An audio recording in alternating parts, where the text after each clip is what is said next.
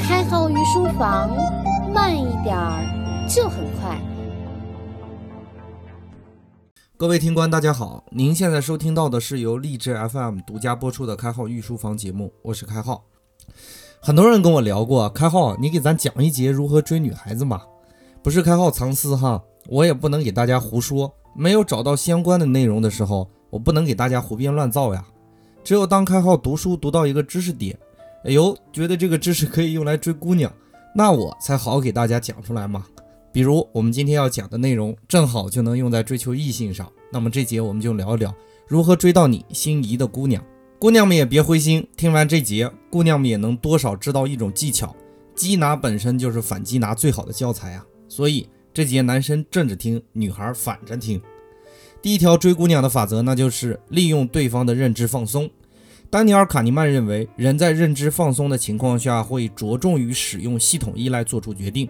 说的粗暴一点，就是别让女人动脑子，让女人冲动起来。爱情本来就是一种冲动嘛。具体如何让女孩子的认知放松，容我慢慢道来。首先，出门前要有系统的收拾。头发不需要必须做出一个造型来，但一定要十分的干净。面部也是同样的道理，男孩子不用化妆，但是胡子要刮得很干净，或者做一个很漂亮的造型。鞋子必须要特别干净。伸出你的双手，看看你的指甲是不是需要剪了，别把小拇指指甲留得特别长，这样掏耳朵虽然是很方便，但是很恶心，不容易给女孩子造成一个良好的印象。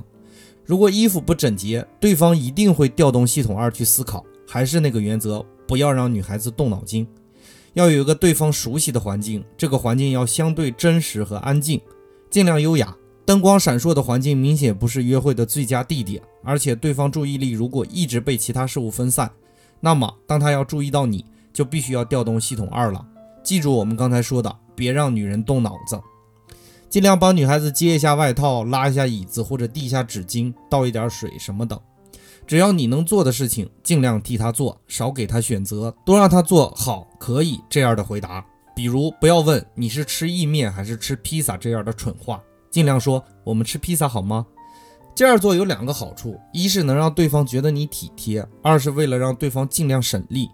如果思维一直处于省力的环境下，相对容易进入到系统一的工作范畴。还是那句话，别让女人动脑子。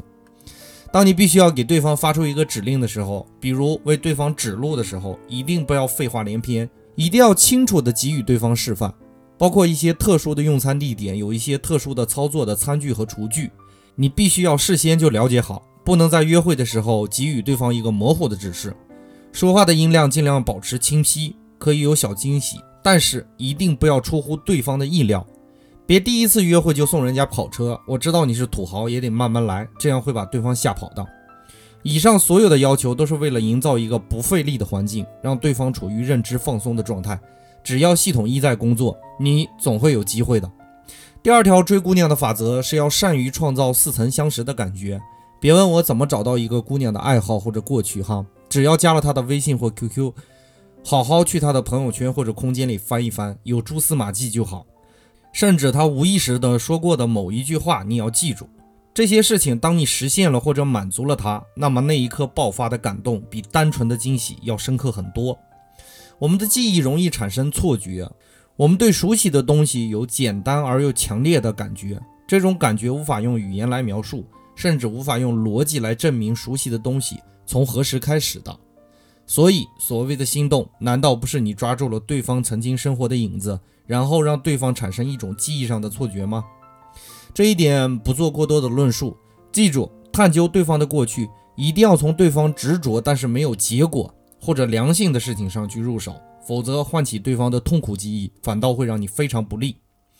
第三点，追姑娘的法则是要创造一个对方可以接受的逻辑，这一点比较有难度哈。我们来做三个脑筋急转弯来理解一下这个问题。第一个问题，对于成年人来说不太容易错。一公斤棉花和一公斤钢铁哪个重？这是我小学时候的一道写在课后的数学题。当时很多孩子都选了钢铁，原因是他们的意识形态里钢铁比较重，而忽略了计量单位一公斤。正确的答案是一样重。第二个问题稍微上点难度，大家仔细听：五台机器生产五个小零件需要五分钟，那么一百台机器生产一百个小零件需要多长时间呢？打一百分钟的都出去站一会儿哈，打五分钟的伙伴留下来听最后一个简单的小问题：什么老鼠用两条腿走路？我知道有的伙伴能答上来，大多数表示蒙圈的状态。好吧，我告诉你是米老鼠，就是迪士尼乐园里的那个米老鼠。那么考验你智力的时候来到了。那么什么鸭子用两条腿走路呢？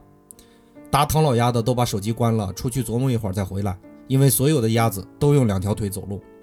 人的逻辑是有惯性的，以上三个问题容易下意识答错，原因就在这里。我们需要创造一些容易让对方进入到选择性惯性的问题，比如怎样加大求爱的成功率？很简单，你别一见面就开始表白哈，这样是比较傻的。先看一场甜美的爱情故事电影。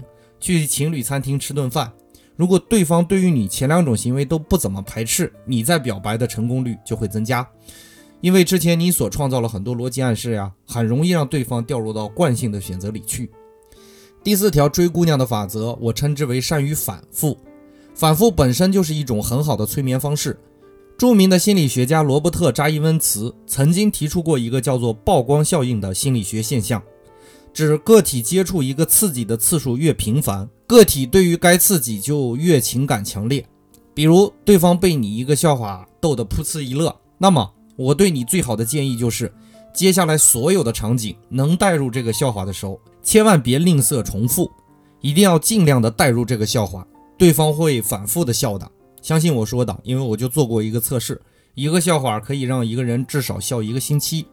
因为这一个星期，我都是刻意的引导他进入笑话里的场景，包括很多培训类的课堂。为什么要求你反复的问好？因为曝光效应，重复的良性刺激会让人放松警惕，自然而然的切换到系统一的工作状态。这就是最简单的催眠术。当然，必须要注意的一点，对方厌恶的事情就别重复了，会放大对方厌恶的情绪。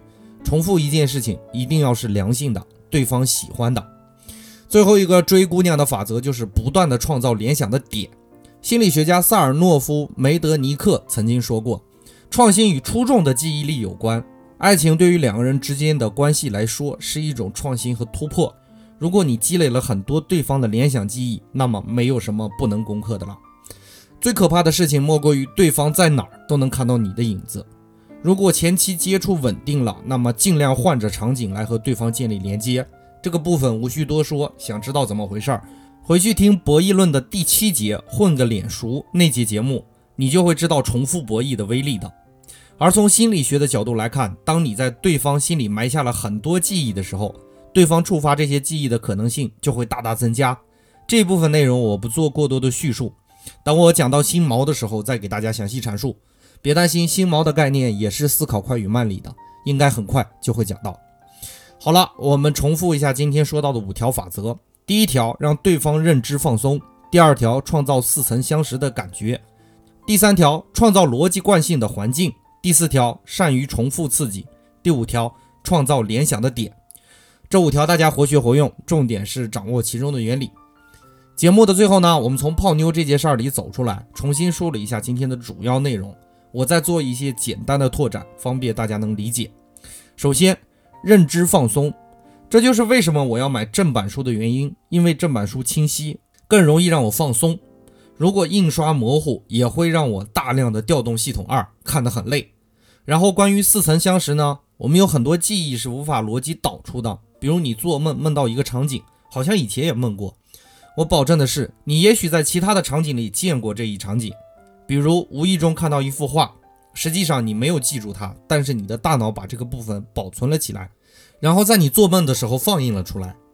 下一个概念，关于更加容易相信的信息，那当然就是先带有一个逻辑的信息。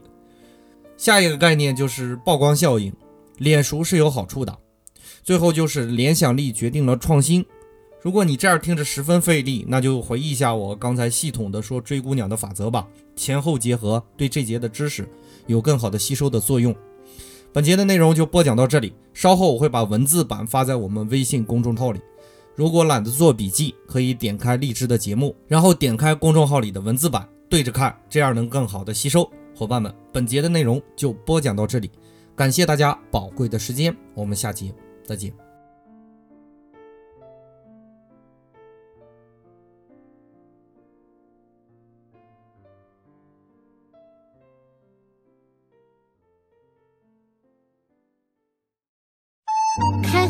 不妨，慢一点儿就很快。